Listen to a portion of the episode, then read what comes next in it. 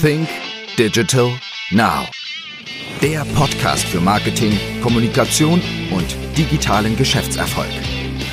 Gastgeber ist Österreichs führender Storytelling-Experte Harald Kopeter. Hallo und herzlich willkommen zu einer weiteren Ausgabe von Sync Digital Now. Mein heutiger Gast ist Gregor Staub und für alle, die Gregor Staub nicht kennen, darf ich ihn einmal kurz näher vorstellen. Der studierte Betriebsökonom entwickelte basierend auf der altgriechischen Nemotechnik ein Konzept, das anhand von praktischen Übungen auf beeindruckende Weise erleben lässt, wie Mensch die richtigen Methode schnell und langfristig findet, sein Gedächtnis zu trainieren. Gregor Staub begeistert seit mehr als 30 Jahren mit seiner Form des Gedächtnistrainings viele tausende Menschen. Im Grunde genommen, glaube ich, haben sogar Millionen Menschen vielleicht schon deine Trainings besucht. Er macht Million, Vorträge. Million, Singular. Ah, Singular, gut, eine Million. Er macht Vorträge und Seminare in Deutschland, Österreich und der Schweiz oder wo immer man ihn weltweit einlädt. In über 1100 Presseberichten, 250 Radiointerviews und mehr als 100 TV-Beiträgen wird vom Gregor Staub als mitreißenden Redner gesprochen, der mit seiner positiven Lebenshaltung und Überzeugungskraft die Menschen zum Handeln bringt und langfristig motivieren kann, seine Lernstrategien umzusetzen. Und ich bin selber schon einmal neugierig, wie gut es ihm gelingt, mich zu motivieren und meine Lernstrategien persönlich auch wieder umzusetzen. Hallo und herzlich willkommen, Gregor. Danke dir die nette Begrüßung. Hat das alles so gestimmt denn auch, was ich so vorgelesen ja, habe? dagegen einzuwenden. Wunderbar. Ich bin einmal neugierig, wie viel unseren Zuhörern denn auch in Erinnerung bleiben wird nach diesem Podcast-Talk, denn ich glaube, du wirst uns während des Talks wahrscheinlich schon ein bisschen ähm, mitnehmen auf diese Reise zum Gedächtnistraining, sodass auch vom Talk wahrscheinlich einiges besser hängen bleiben wird, als wie bei jedem anderen Interview. Ist das richtig? Ich habe gemerkt, wenn du Gedächtnistraining ansprichst, haben die meisten Leute keine Ahnung, was es da gibt. Geht. Und, und irgendwie habe ich Übungen entwickelt, die sofort Klick machen beim anderen.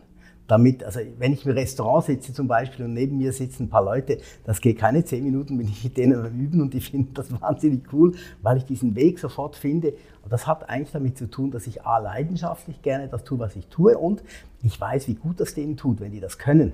Wie viel Spaß die haben, wie viel Sympathie das man kriegt. Das ist, das ist, wenn ich den besten Witz der Welt kennen würde und die ganze Zeit neue Leute habe, den ich denen erzählen könnte. Das ist, hochspannend. Wie bist du eigentlich zu dem Thema Gedächtnistraining gekommen? War das mitunter Selbstzweck? Denn eine Mitarbeiterin von mir hat recherchiert, du bist selbst mit 16, glaube ich, von der Schule geflogen. Denn auch war das jetzt Selbstzweck, Gedächtnis, dein Gedächtnis zu trainieren? Immer wenn ich den Leuten sage, wissen Sie, ich habe ein schlechtes Gedächtnis. Ich habe nur eine gute Technik, die das kompensiert, dann glauben die mir das nicht. Und dann sage ich, hey, überlegt mal, wenn ihr ein gutes Gedächtnis habt, dann kommt ihr doch nicht auf die Idee, so eine Technik zu suchen, dann hast du ja ein gutes Gedächtnis. Also mich haben sie zum Gymnasium Solothurn rausgeschmissen und ich war der absolut sicheren Überzeugung, ich kann mir nichts merken. Was habe ich gemacht, um dann doch erfolgreich zu sein? Ich habe alles gescheit aufgeschrieben. Weil das Hauptproblem, das du ja hast beim Gedächtnis, ist, dass du zwar die Daten hättest im Kopf, aber du weißt nicht wo. So typisch, du hast einen Kinofilm gesehen, du weißt nicht mehr welcher, bis du eine halbe Sekunde lang das Kinoplakat siehst und kannst du wieder erzählen. Aber ohne dieses Plakat kommst du nicht dahinter.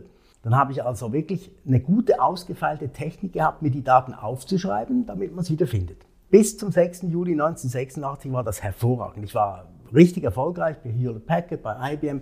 Bin bei meinem ehemaligen Chef von IBM bin ich vorgestern wieder essen gegangen, also ich habe immer noch Kontakte da. Und was passiert an diesem 6. Juli 1986? Das war der halbe Geburtstag meiner älteren Tochter. Darum kenne ich das Datum noch. Ich komme aus Boston, Amerika, zurück nach Kloten, Zürich geflogen, 10, 11 Stunden und ich finde mein Auto nicht. Eineinhalb Stunden lang. Damals war mein Trick, parkier doch immer ins gleiche Parkhaus in die drei obersten Etagen. Da musste maximal drei Etagen lang suchen. An dem Tag hat es nicht funktioniert. 86, es gab noch keine Handys. Ich konnte nicht zu Hause anrufen und sagen, hey, ich komme zu spät. Nach eineinhalb Stunden verhättet sich mein größerer Koffer so in einer Metallleiste, vor Frust reiß ich dran und dieses Geräusch löst in meinem Gehirn aus, Mensch, ich bin ja mit dem Zug gekommen.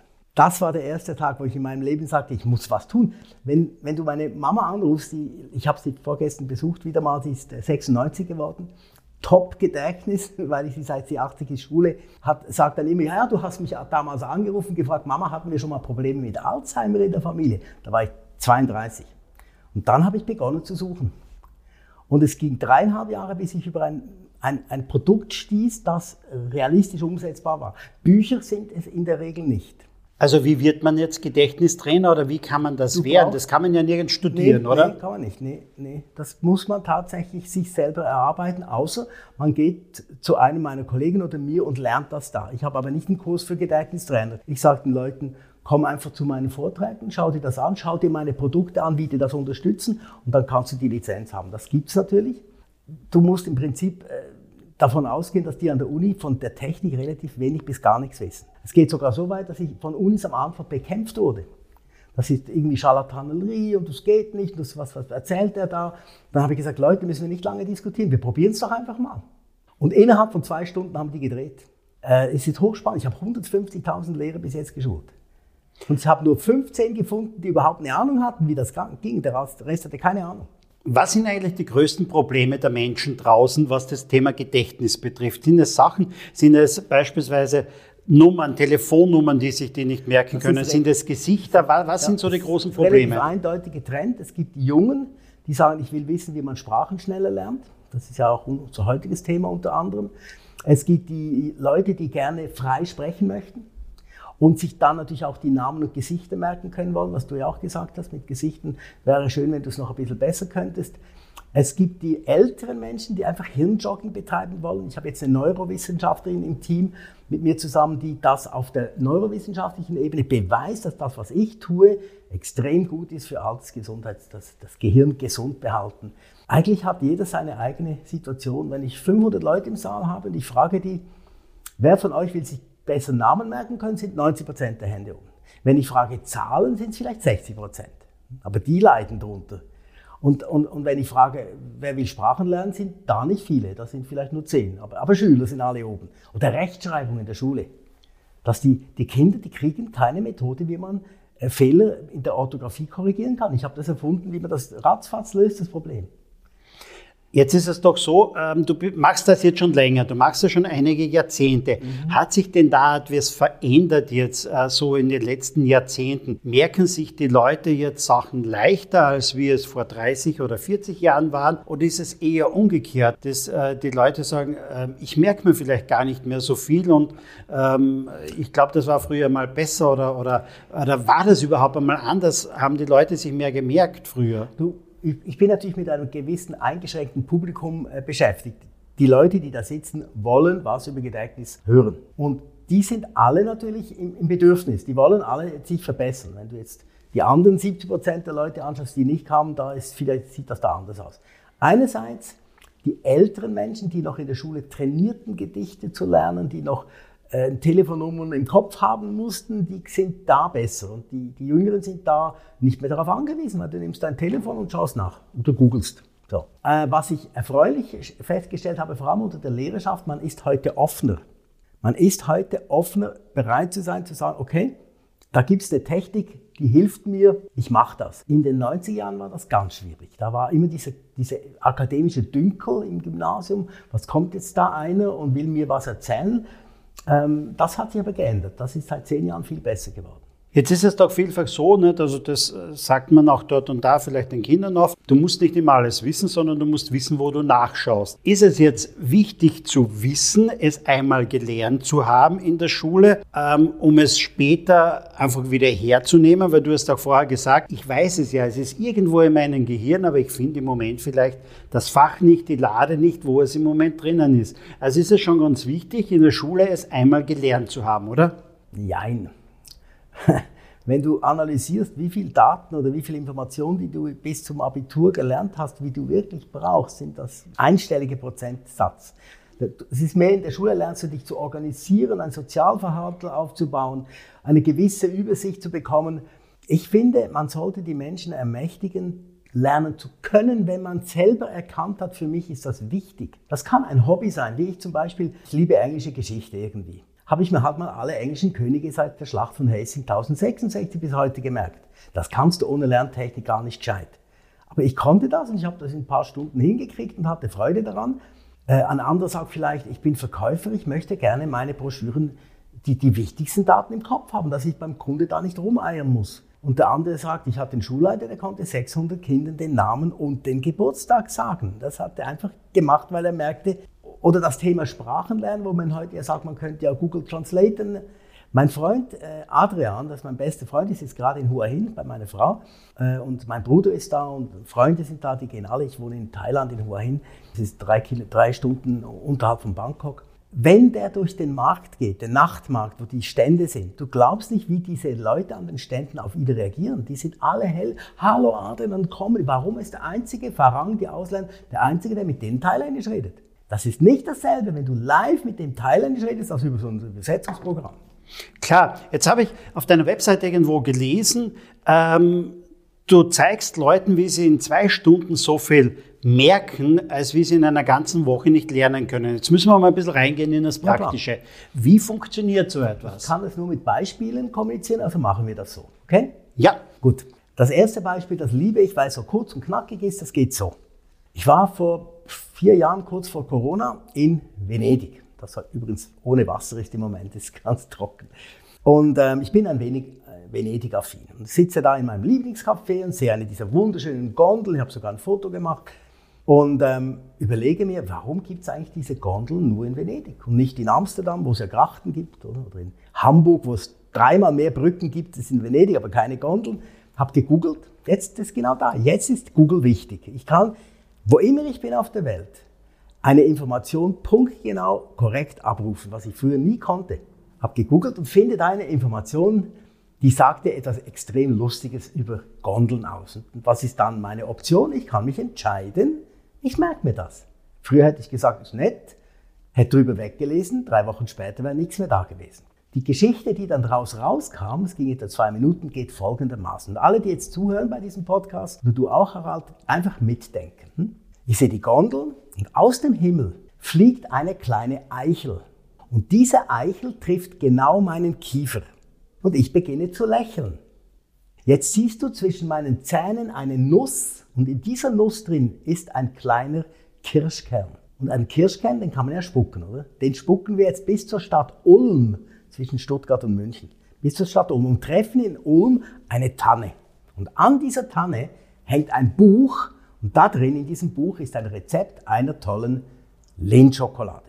Es kommt etwas über die Lernpsychologie dahinter. Ein Schüler, der lernt, der darf nie das Gefühl haben, ich kann mich hier blamieren. Er muss immer in diesem sicheren Gefühl lernen, ich werde es hinkriegen. Professor Roth hat mal an einem Schulleiterkongress einen coolen Satz gesagt.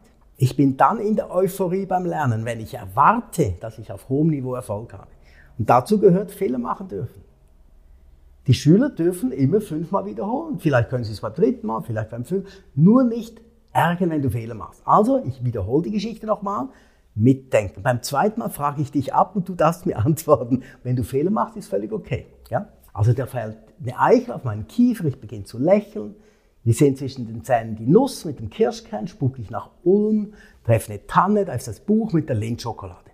Was fliegt aus dem Himmel? Eine Eichel. Trifft meinen Kiefer. Ich beginne zu lächeln. Du siehst eine Nuss. Da drin ist ein kleiner äh, Kirschkern. Siehst du, dieses äh hast du deshalb gesagt, weil dein Unterbewusstsein verhindern will, dass dir einer reinquatscht. Also was heißt das beim Lernen und Lehren? Den anderen denken lassen. Das Gefühl geben, du hast Zeit zum Denken. Gut, der kleine Kirschkern, wohin spucken wir dir? Zu welcher Stadt? Nach Ulm, oder? Und treffen in Ulm eine Tanne. Und da an der Tanne hängt ein Buch und in dem Buch drin ist ein Rezept einer äh, Schokolade. Genau. Lind oder Toblerone? Lind. Hast du gesehen? Ich habe nicht gesagt Lind, dann hättest du Unrecht. Ich habe recht. Ich habe eine Alternativfrage gestellt. Diese Lernpsychologie, die ich jetzt gerade vormache, ist matchentscheidend. Wenn das ein Lehrer drauf hat, hat er Schüler, die ihm vertrauen, weil die wissen, der bringt mich zum Erfolg und blamieren tue ich mich nicht. Ein Lehrer, das nicht drauf hat, hat Pech. Jetzt hast du das mal gelernt. Jetzt schreibst du es noch auf, dann wirst du es wahrscheinlich vielleicht mit einer Unsicherheit, nämlich da bei, der, bei Ulm vielleicht oder der Tanne, beim fünften Mal kannst du es. Und jetzt kommt die Auflösung. Wenn du in Venedig eine Originalgondel bauen lässt, brauchst du dazu neun verschiedene Holzarten. Und das waren die neun Holzarten. Es braucht Eiche, Kiefer, Lächeln war Lerche, es braucht Nuss, es braucht Kirschholz, Ulme, Tanne, Buche, Linde. Wow, gut. Das kriegst du ohne Technik kaum gescheit hin. Mit Technik fünf Minuten. Jetzt muss ich mir aber, wenn ich das jetzt so höre, bei dieser Technik im Grunde genommen zu ganz, ganz vielen ja auch immer wieder eine Geschichte das überlegen. Ist, das ist unser Coaching. Im Sprachtraining und in meinem Gedächtnistraining werden die Schüler getrimmt darauf, instinktiv sofort aus irgendeiner Information halt ein Bild zu machen. Ich habe einen Kopf gesehen mit Haaren, wo Petersilie wächst. Harald Koppeter. Ich habe mir deine Telefonnummer als Bild gemerkt. 664 ist bei mir ein Bild. Und zwar ist das im Garten, Gras ist 64 und wenn das blau ist, ist es grünes Gras. Ich knie mich da nieder, ist 92, gucke das Gartenbeet an, 66 und da steht ein BMW 520, 520 hinten. Darum kann ich mir deine Telefonnummer per einmal anschauen, merken, weil ich Bilder habe. Nur du musst irgendwann mal diese Bilder lernen. Und das ist wie das Alphabet, das musst du mal gelernt haben. Das ist das, was früher geschätzte zwei Monate gedauert hat, diese Bilder zu lernen. 100 zweistellige Zahlen. Und das hat niemand gemacht so viel. Jetzt mache ich noch zwei Stunden, dann kann man das, weil ich geübt habe, wie man das jemandem beibringt. Das ist eigentlich meine Kernkompetenz, es jemandem so beizubringen, dass es wirklich kann. In welcher Zeit kann man das äh, dann wirklich? Also sind es diese zwei Stunden das oder, oder in welcher Zahl, Zeit? Fürs Zahlengedächtnis zwei bis drei Stunden. Für, gut, wenn jetzt jemand 80 ist, dann hat sie vielleicht fünf Stunden. Das ist wurscht. Es muss besser werden. Wenn jemand sagt, ich möchte mir gerne besser Sätze in Fremdsprachen merken können wollen, sieben Stunden. Wenn jemand sagt, ich möchte gerne frei sprechen können, muss das mal manchmal sehen. Ich bin ja in Schulen sehr viel unterwegs und halte in Schulen Vorträge, am, am Morgen Schüler, vier, zwei, drei, 400, je nachdem wie groß die Halle ist. Am Nachmittag die Lehrer, die wollen ja was anderes hören und auch akademisch anders aufgebaut. Am Abend die Eltern der Kinder und die Bewohner von dieser Stadt. Und der Schulleiter meistens hält eine Rede am Abend. Und du siehst den dann nach vorne gehen, schweißen aus der Hände mit dem Zettel in der Hand, er muss da sprechen. Vor 500 Leuten seiner Gemeinde findet er gar nicht so cool, die meisten. Weißt du, was ich mache? Ich nehme den vorne weg, so eine Viertelstunde vor dem Vortrag, mache mit ihm eine Übung, der geht vorne hin, braucht keinen Zettel mehr. Den kriege ich nach einer Viertelstunde dazu, da vorne zu stehen und seine Rede ohne zu halten. Das geht sehr schnell. Zahlengedächtnis geht vier Stunden, dann kannst du dir tausendstellige Zahlen merken, was kein Mensch braucht. Aber du wirst nie mehr ein Problem haben mit der Telefonnummer. Warum gibt es eigentlich nicht auf jeder Schule auch einen Gedächtnistrainer? Das wäre doch etwas. Absolut richtig. Ich bin vom Lions Club Österreich in Wien beim Kultusministerium vorstellig geworden. Also die haben mich vorgestellt. Der Staub würde 1000 Lehrer kostenlos ausbilden. Rate mal, was die Antwort war. Wir sind nicht interessiert.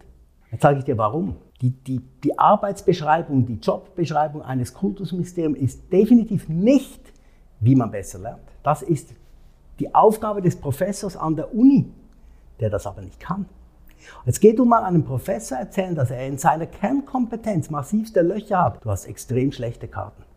Den kriegst du nicht dazu, dir zuzuhören. Du musst über die Schüler- und Lehrerschaft gehen und unterdessen über diese effektiv viel offenen Lehrer heute bis sich dann irgendwann mal im Kultusministerium rund gesprochen hat. In, in, Sachsen zum Beispiel ist eine Schülerin von mir, eine Lehrerin, die wurde jetzt vom Kultusministerium ausgewählt, damit sie die Lehrer ausbildet, weil die gemerkt haben, bei der läuft was. Es ist erschreckend. Ich habe ja von in Deutschland, boah, die, die, die damals sächsische Bildungsministerin war die Vorrednerin von mir in, in Chemnitz auf einem Vortrag.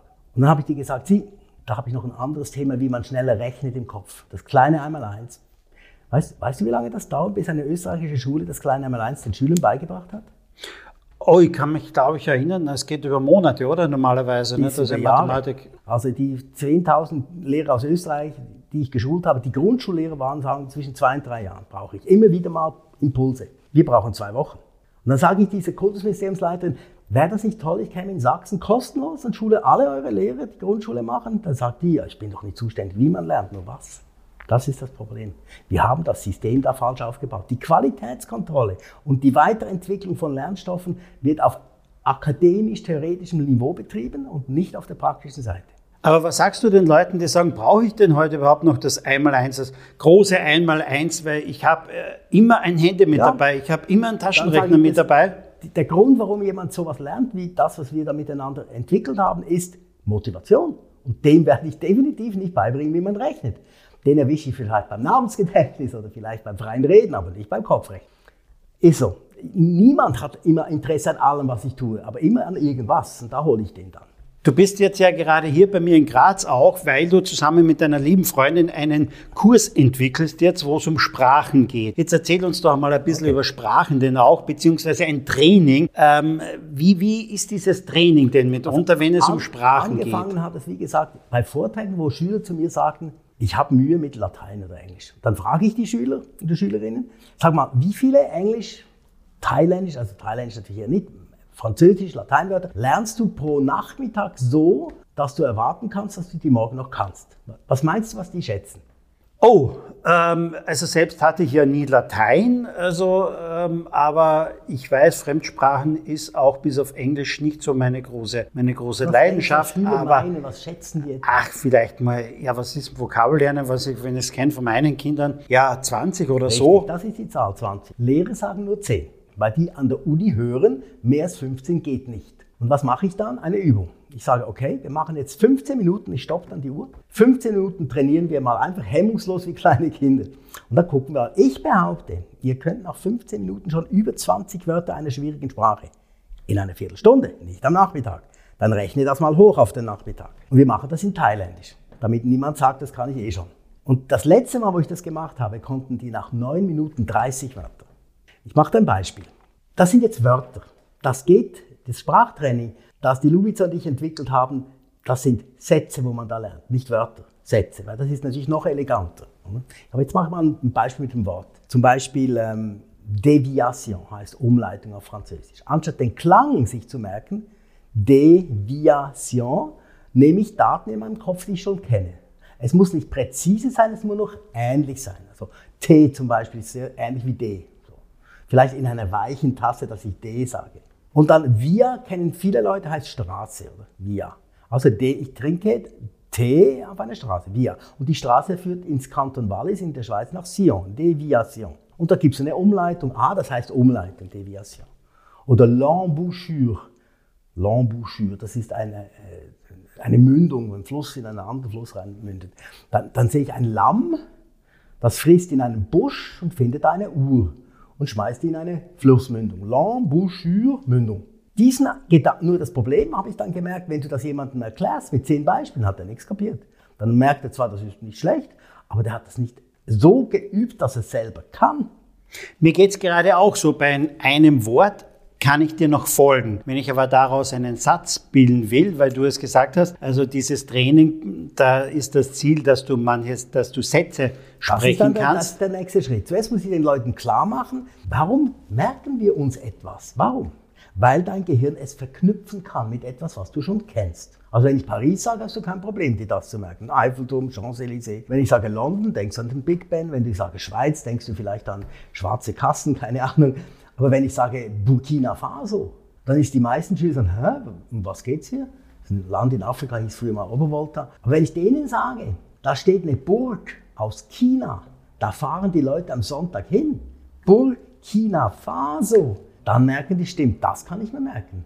Und dieser Gedanke, den habe ich dann mit der Zeit weitergesponnen, habe dann begonnen, Thailändisch auf zehn Zählen mit den Schülern zu üben. Nung, song, sam, si, ha, hock, chet, back, sieb. Das ist eine Brüllerübung. Nach drei Minuten können 1000 Leute Thailand auf 10 zählen. Dann kommt dann noch die Spitze, ist dann noch 5555. Herr Pan, hallo, Herr Sip, Herr. Das saut hoch und die lernen und lachen gleichzeitig. Dann kam folgender Satz auf mich zu. Wir sind in Russland zu schnell unterwegs mit dem Auto. Und ich bin am Steuer und der Polizist hält mich an und sagt, du bist schuld. Und ich sage, ja. Sehe hinter den Polizisten Nebel in Wien. Und in diesem nebligen Wien ist am Boden ein Apfel, der ist in Watte eingepackt. Ich muss das jetzt fünfmal wiederholen, aber die meisten werden jetzt schon merken, okay, ist zwar eine blöde Geschichte, aber ich kann es merken. Ja, Nebel, Wien, Apfel, Watte. Sag du mal. Ja, Nebel, Wien, Apfel, Watte. War einfach, oder? Ja. Gut. Abgekürzt, ja, ne, Wien, a, Watt. Na, e, wie, wa, Watt. Ja, ne, Wiener Watt. So. Das heißt, ja, ne, Wiener Watt heißt auf Russisch, ich bin nicht schuld. Mhm. Du hast in zwei Minuten einen russischen ja. Satz gelernt. Ohne Grammatik, ohne Wörter. Klangbild. So wie ein kleines Kind, das auch keine Ahnung hat von Grammatik. Wie viele Sätze macht es eigentlich Sinn, jetzt von einer Sprache mal nur zu lernen, damit ich einigermaßen oder damit ich mich dort ein bisschen zurechtfinde? Ich habe mal einen Test gemacht mit mir selber, bevor ich Gedächtnistraining hatte. Ich habe mal eine Küchenmaschine äh, einen Prototypen entdeckt und die Firma gegründet, die heißt PacoChat, also alle Köche, die jetzt zuhören, ich bin der Gründer der Firma PacoChat, da flippen die so ziemlich aus. Es gibt sogar einen Film, ich habe da ein Video, kann ich dir nachher zeigen, wo in einem Film nur einer im Restaurant überlebte, hat sich mit einem PacoChat gewehrt. Äh, also es ist eine wichtige Maschine. 90% aller großen Köche der Welt haben mehrere davon in der Küche. Und ich habe die Firma gegründet und wollte die Firma in Mailand auf Italienisch präsentieren. Da haben mir 100 Sätze gereicht. Mit diesen 100 Sätzen konnte ich an der Messe Italienisch parlieren. Wo wir jetzt unsere Trainings entwickelt haben, sind wir noch deutlich weitergegangen. Wir haben immer 250 oder mehr Sätze drin.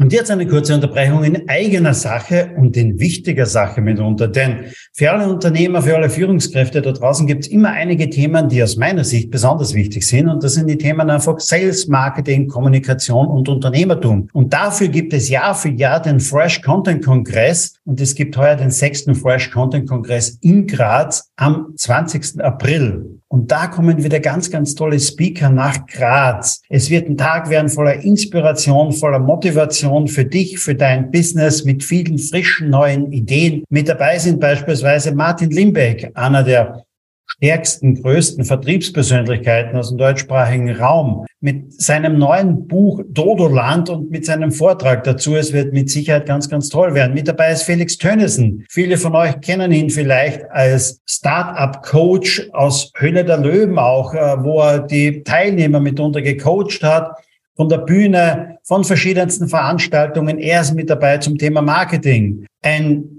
geborener Verkäufer mitunter, wobei es ja so ist, als geborener Verkäufer, du musst nicht als Verkäufer geboren werden, sondern du kannst als Top-Verkäufer dich einfach trainieren lassen auch mitunter, beziehungsweise dich dazu entwickeln, ist mit dabei Philipp Semmelroth. Philipp Semmelroth, ein Unternehmer, der ein, ja, ein Unternehmen, zwei Unternehmen mitunter aufgebaut hat, irgendwann diese Unternehmen verkauft hat und jetzt sein Wissen aus über 20 Jahren als Unternehmer weitergibt in den verschiedensten Vorträgen, in den verschiedensten Coachings mitunter, aber auch auf der Bühne. Und das wird er auch beim Fresh Content Kongress machen. Mit dabei ist Yvonne de Barg, zum Thema Körpersprache. Körpersprache ist in Verhandlungen, in der Kommunikation ein ganz wesentliches Thema. Und wenn wir schon im Bereich der Kommunikation sind, da ist es natürlich auch ganz, ganz wichtig, richtig rhetorisch gut drauf zu sein. Und das ist das Spezialgebiet von Michael Ehlers, einer der bekanntesten Rhetoriktrainer aus Deutschland. Und ich werde einiges zum Besten geben von meinen 151 Stories, die es demnächst auch als Buch geben wird mitunter. Und das alles von 9 bis 18 Uhr beim Fresh Content Kongress am 20. April in Graz. Alles weitere findest du auf www.fresh-content-kongress.com. Wir sehen uns. Bis dann. Ist es nicht so irgendwie auch mit der Spontanität? Vielfach ist es ja so, dass mir gerade das in dieser Sekunde dann fehlt, ja. wo ich es brauchen würde. Und eine Stunde später weiß ich es mitunter. Also das wie, wie kann ich dem entgegnen? Dass du die Daten nicht findest im Kopf. Aber wenn ich den Satz, ist dieses Taxi noch frei, gedanklich am Taxi anbinde, wo du ja eh gerade stehst, dann kommst du auch in den Sinn. Das würde jetzt allerdings den Podcast deutlich sprengen, wenn ich jetzt da viel mehr in die Tiefe ginge, weil das, da brauchst du drei, vier Stunden, bis du mal überhaupt das System checkst, aber dann wirst du merken, hallo, nach einer Woche kann ich schon 50 Sätze in einer völlig fremden Sprache. Es ist echt eine coole Nummer. Da gibt es auch komplexe Sätze, wie zum Beispiel, ich habe meine Mautkarte verloren auf Kroatisch.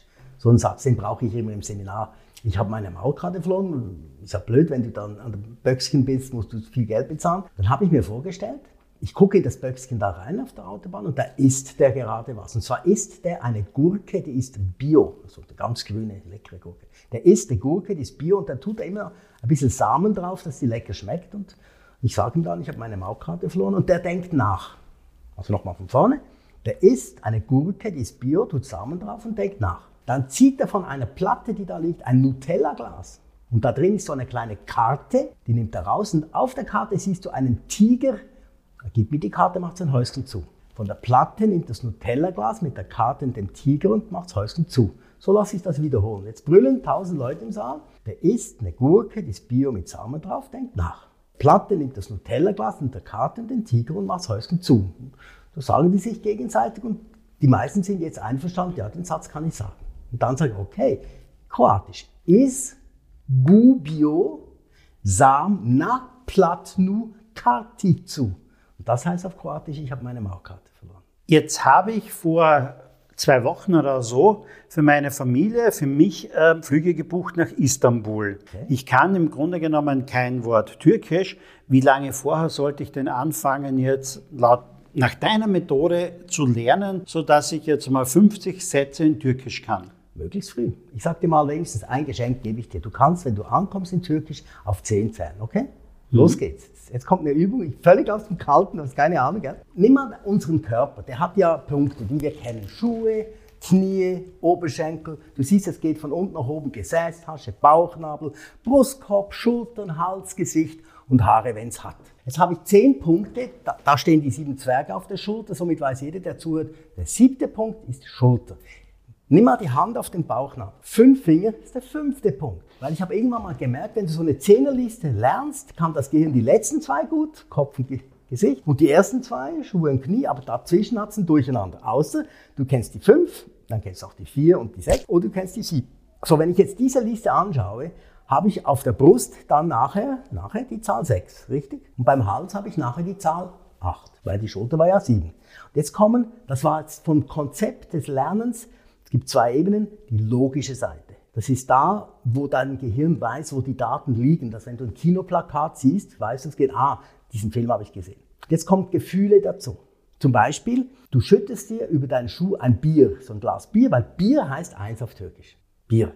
Oder du kennst das englische Wort Schlüssel für Key? Ja. Da auf meinem Knie ist ein Igel, der hat in seinem Stachelfell einen englischen Schlüssel. Iki. Das heißt zwei auf Türkisch. In der Hosentasche Nummer drei, da ist ein Überfallwagen, so mit Blaulichtern. Und der, der Fahrer tanzt Cha-Cha-Cha. Ütsch. Ütsch heißt drei.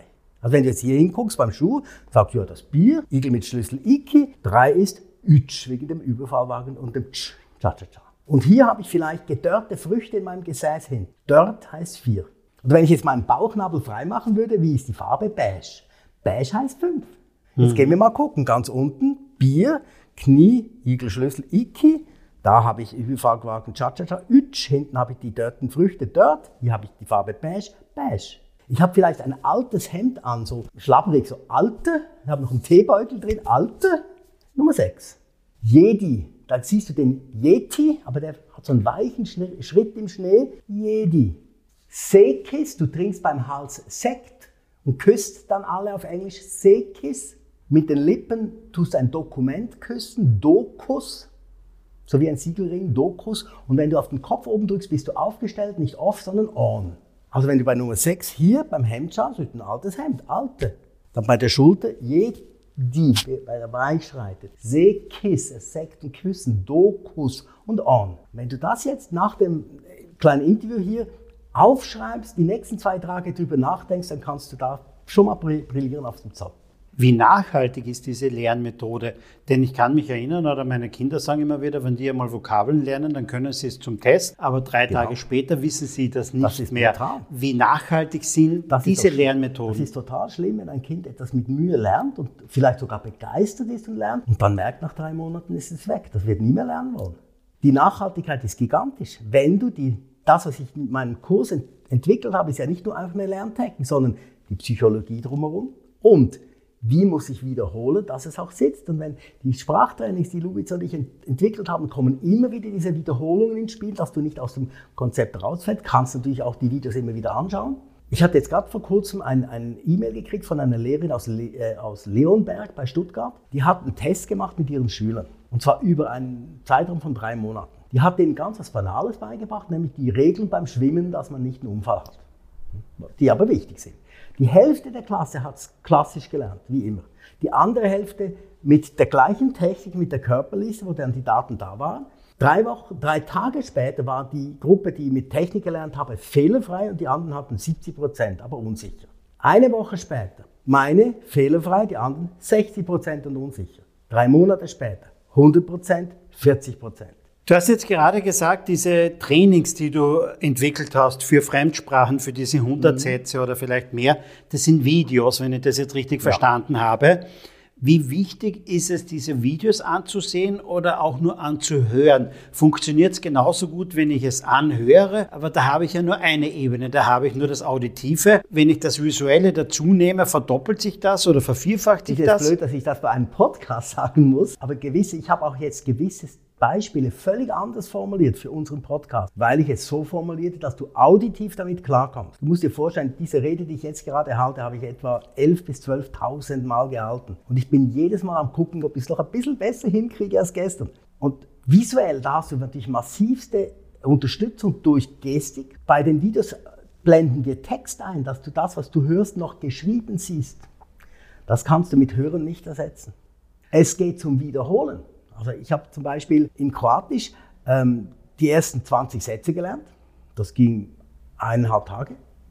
Aber das war so nebenbei, nicht Fulltime. Und lag am Morgen im Bett und habe mein Telefon, wo der Kurs drauf hat, auf die Bettdecke gelegt. Ich habe nichts gesehen und habe die Wiederholsequenz draufgelegt. Dann hat auditiv völlig funktioniert. Und noch besser, die drei von den 20, die ich nicht mehr wusste, die habe ich in meinem Kopf im Raum abgelegt und konnte in diesem Raum die Sätze nachher vollständig wiederfinden und wusste, die kann ich jetzt doch auch noch. Und die Draufgabe ist dann, wenn ich das richtig verstehe, dass ich selber das alles noch mitschreibe, oder? Das Weil dann habe ich einen weiteren Wahrnehmungskanal, ich habe dann auditiv, ich habe visuell nicht, und bin dann noch, wenn ich mitschreibe, Absolut. kinästhetisch auch noch mit dabei, oder? Dann sagst du etwas wirklich Wichtiges, was übrigens in meisten Schulen zu wenig beachtet wird. Ich frage jeweils Schüler oder Lehrer vor allem auch, wer von euch lässt die Schüler zuhören und währenddem die zuhören, müssen die auch noch schreiben.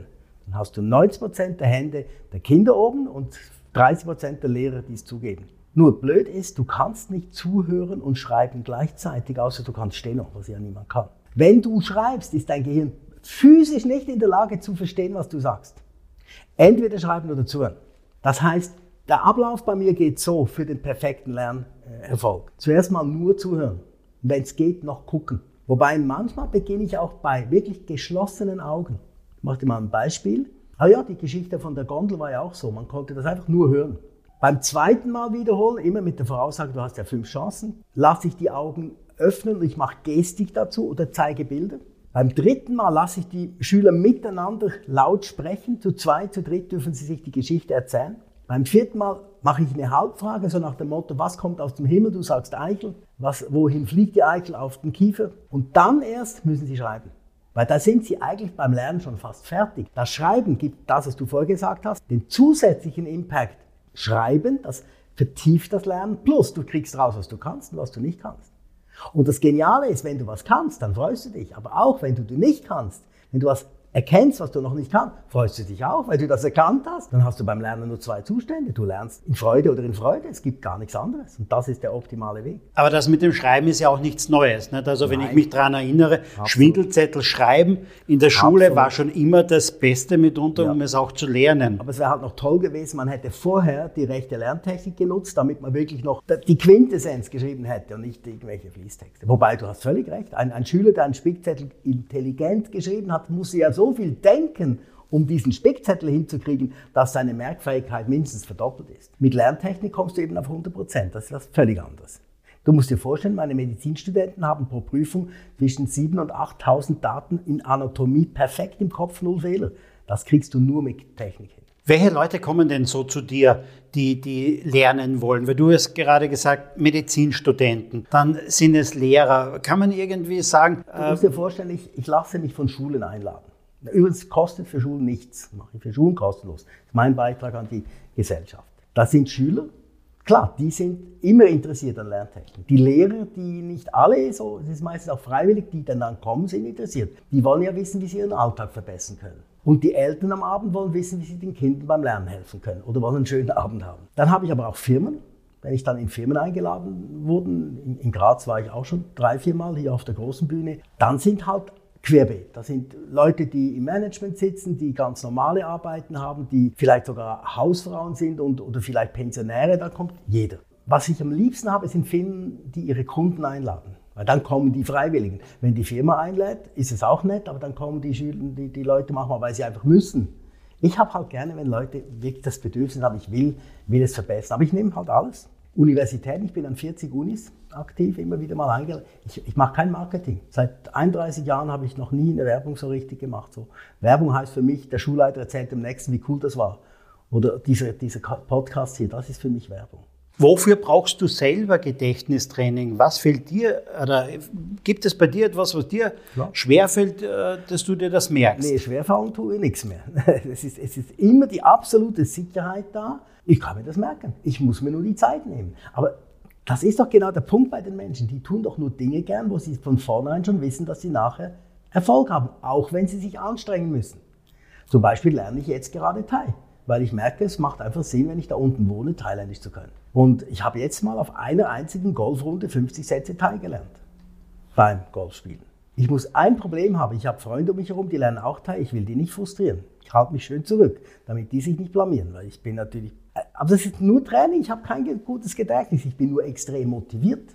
Extrem, oder ich habe mir jetzt deine Telefonnummer gemerkt. Das war für mich so einfach dieses, ich möchte das. Fertig. Wenn ich mein Gedächtnis trainiere, bedeutet das auch, dass ich mir viele Sachen einfach leichter merke. Ja. Generell, dass ich versuche, vieles umzuwandeln jetzt einmal in, in Geschichten, in Bildsprache generell. Du wirst viel öfters den Wunsch haben, in dir, dir das merken zu wollen, weil du weißt, du kannst es. Wenn du einen normalen Menschen heute anguckst und der sieht sich irgendwas an oder hört sich was an und der kennt die Technik nicht, die Chance, dass der sich jetzt was merken will, weil wenn es ja dann will und es klappt nicht, ist ja blöd, oder? Aber wenn du weißt, du kannst. Also wenn ich eine neue Serie angucke, wie Downton Abbey oder Gilded Age in Neulich, ist der gleiche Produzent, kennst du nicht Downton Abbey? Das ist die, die berühmte Serie. Ja, genau, ja, ja. ja der, der, Typ war übrigens schon mal, äh, das war, das ist, der war schon in einem James Bond Film drin, der, der Produzent. Da merke ich mir die 20 wichtigsten Schauspieler. Wenn ich mit meiner Frau über Downton Abbey rede, wissen wir sowas von genau, wenn wir Thomas sagen oder Carsten oder die Pat Moore, die Köchin, oder das ist alles. Da. Und du, du bist auch viel mehr in, in, der, in, der, in der Thematik drin.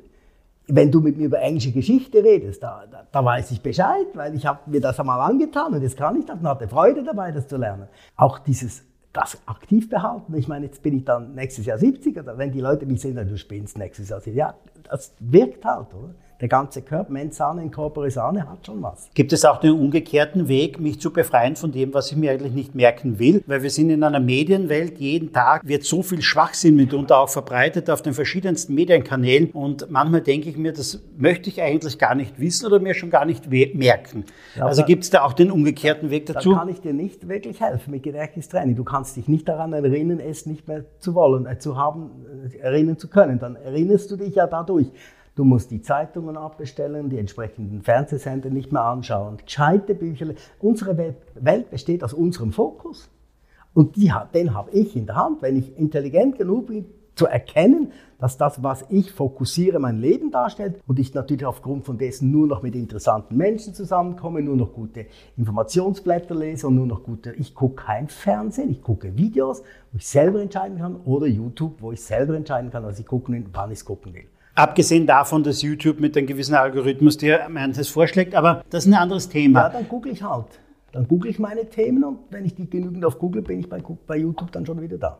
Jetzt wird der Podcast veröffentlicht, also jetzt mal gerade ausgestrahlt. Jetzt ist Anfang März mitunter und viele von uns buchen jetzt gerade einen Urlaub. Ihr habt jetzt ähm, mitunter ein Training entwickelt für Fremdsprachen. In wie vielen Sprachen ist das im Moment verfügbar? Wir haben ja begonnen mit diesem Russischen, weil ich gerade naheliegend meine Kollegin hatte. Und dann kam die Luiza mit der genialen Idee, Mensch, wir sind hier in der Region, wo sehr viele Leute, auch in der Schweiz, wo ich ja herkomme, nach Kroatien fahren. Also war Kroatisch. Der nächste Schritt war Kroatisch. Und äh, dann war meine Tochter, die wohnt jetzt in äh, Barcelona, dann war natürlich klar, dann lerne ich Spanisch, oder? Also Kroatisch, Spanisch. Dann haben wir so als Test, einfach um herauszufinden, ob das geht, äh, Chinesisch begonnen. Weil da geht es ja dann noch um die Aussprache, was deutlich anspruchsvoller ist. Soll ich dir mal ein Beispiel machen über Chinesisch? Bitte, ja. Ich kam auf die Idee, Geschichten natürlich zu erfinden, aber die Betonung als Bild in die Geschichte einzubauen. Dann bist du nicht am akustisch dich erinnern, wie der Klang ist. Du siehst es in der Geschichte. Zum Beispiel der Satz, ich liebe dich. Also, ich komme nach Hause, bringe die Blumen und sie, die Frage sie, wo kann ich die hinlegen? Sie sagt, leg sie zu diesem Apfel, der liegt auf einem Trampolin. Warum? Das Trampolin ist das Bild für den Klang von oben nach unten und wieder hoch, so wie halt beim Trampolin. Wo und Apfel gibt zusammen, wo A, oder? Und weil diese Betonung drin ist, heißt es Wa. Jetzt hast du ein extrem klares Bild des ersten Teiles des Satzes. Wa, heißt ich. Dann liegt auf dem Trampolin ein Ei, das ist vorne ganz spitz. Also wenn irgendwas Spitzes im Bild drin ist, dann ist es scharf ausgesprochen. Ei. Wa, Ei.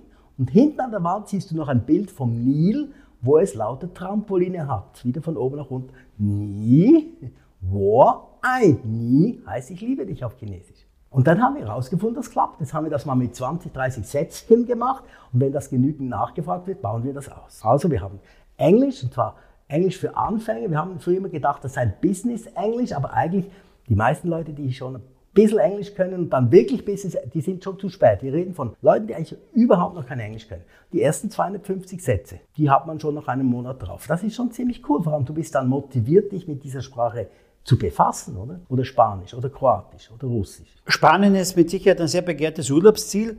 Ähm, jetzt noch einmal kurz rein zu diesem, zu diesem Training. 250 Sätze, das heißt, ich habe 250 Videos oder wie muss ich mir das jetzt ja, einmal vorstellen? Die Videos sind so aufgebaut, dass zuerst zum Beispiel die Elena, die da muttersprachlich Spanisch spricht, wenn wir jetzt um Spanisch reden, zuerst mal einen Satz sagt auf Spanisch. Oder?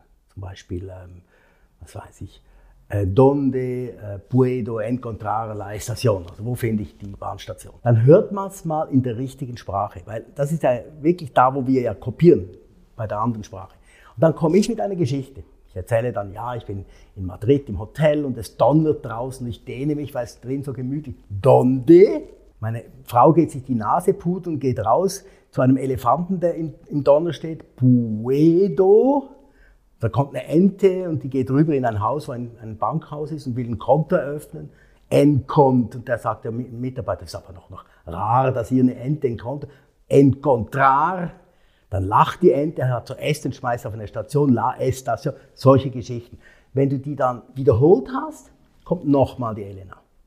Und nach etwa 20 Sätzen kommt dann wieder, wo die ersten 20 Sätze in einer anderen Reihenfolge wiederholt werden.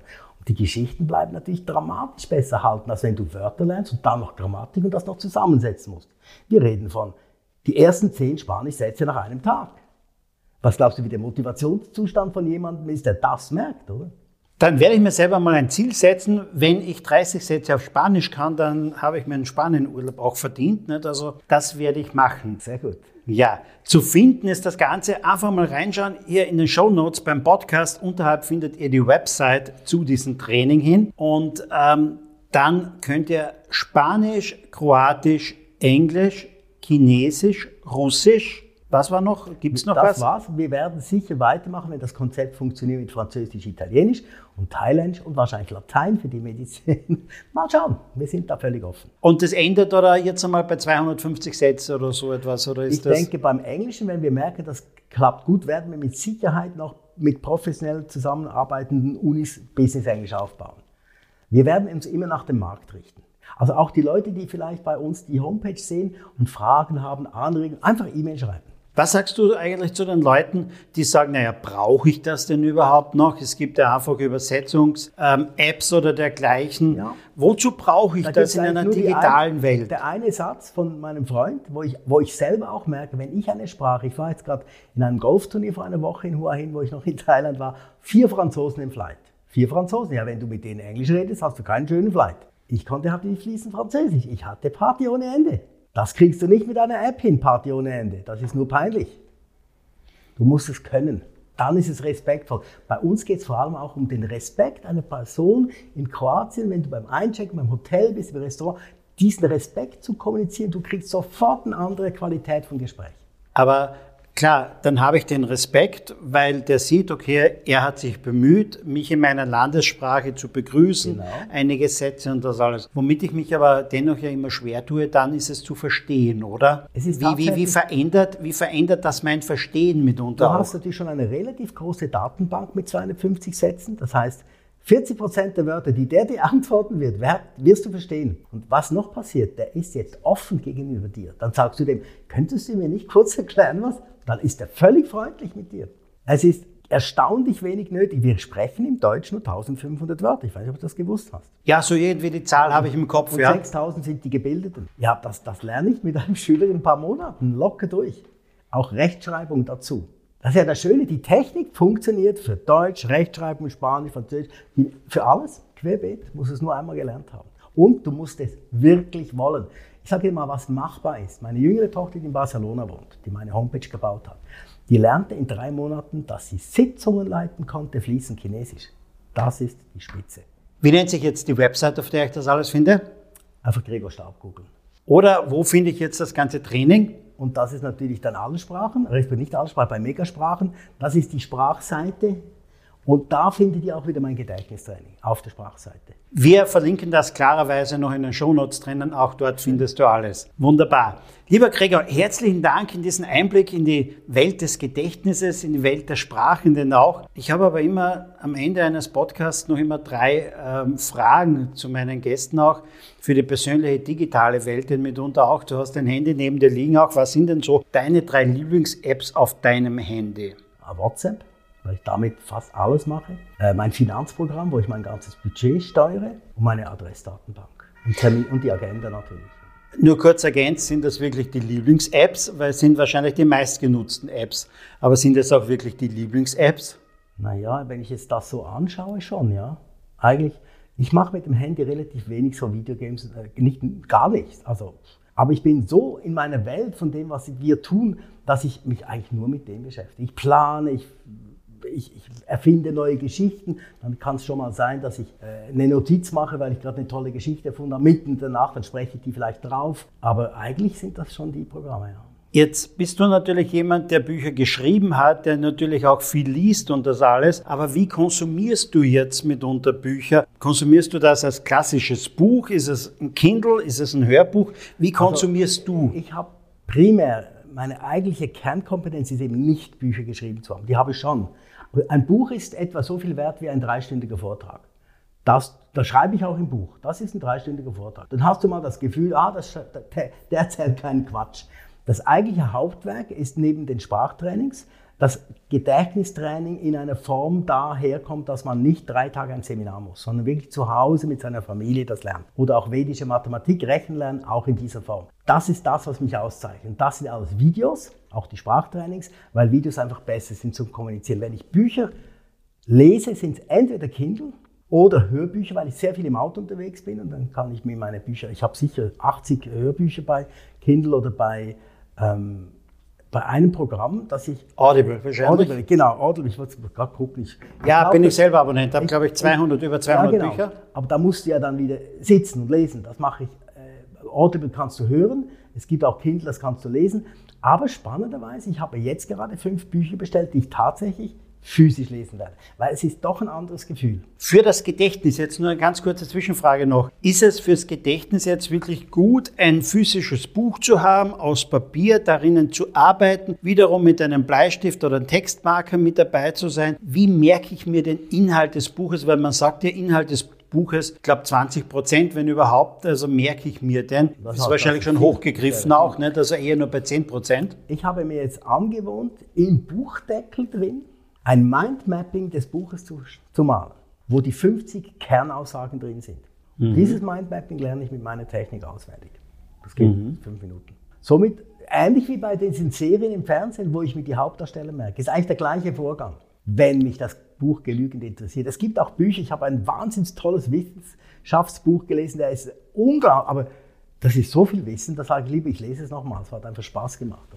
Weil es ist nicht so, dass ich es täglich brauche. Man muss sich schon wissen, wie weit die Sonne von uns entfernt ist, warum jetzt äh, Relativitätstheorie auch wirklich funktioniert oder was jetzt mit der Quantenphysik ist. Ich lese gerne ein Buch nochmal, um es zu vertiefen. Und ein physisches Buch gibt mir tatsächlich ein besseres Gefühl als Kindle. Nur, wie sieht die Realität aus? Ich lese in der Zeitung, ich lese in, der, in deinem Pod, irgendwas da, oh, toll, da gehe ich doch nicht mehr in den Buchladen rein, das ist einfach realitätsfremd. Ich habe in drei Minuten das Ding auf dem Kindle. Und dann ist es, ich muss kein Parkhaus suchen, die Kosten sind besser. So macht man das heute auch. Wenn du zu Hause bist, jetzt in Thailand, und du bist jetzt privat unterwegs, äh, bist vielleicht am Markt unterwegs auch, ähm, deine Frau weiß, dass du am Markt bist, Gibt sie dir vorher einen Einkaufszettel mit? Brauchst ah. du gar keinen Einkaufszettel Nein. oder schickt sie dir diesen per WhatsApp? Nein, denn, denn, der liegt, wir haben abgemacht, der liegt, was sie braucht, das ist auf dem Küchentisch. Ein Zettel, den sie dauernd erweitert. Ich gehe zur Türe raus, nehme, schnapp den Autoschlüssel, ist genau da, gucke da drauf, 30 Sekunden später und ich habe die 20 Dinge im Kopf und gehe einkaufen. Ich habe noch nie was vergessen. Das heißt, es gibt wenig Streit? Nicht, dass ich, ich weiß, ich kaufe ja vielleicht mal das falsche Fleisch, so, da, aber Streit, ich kenne mit meiner, ich bin jetzt 41 Jahre zusammen, Streit kennen wir nicht. Die Welt ist zu schön und die Zeit ist zu knapp, um Streit zu haben. Klar.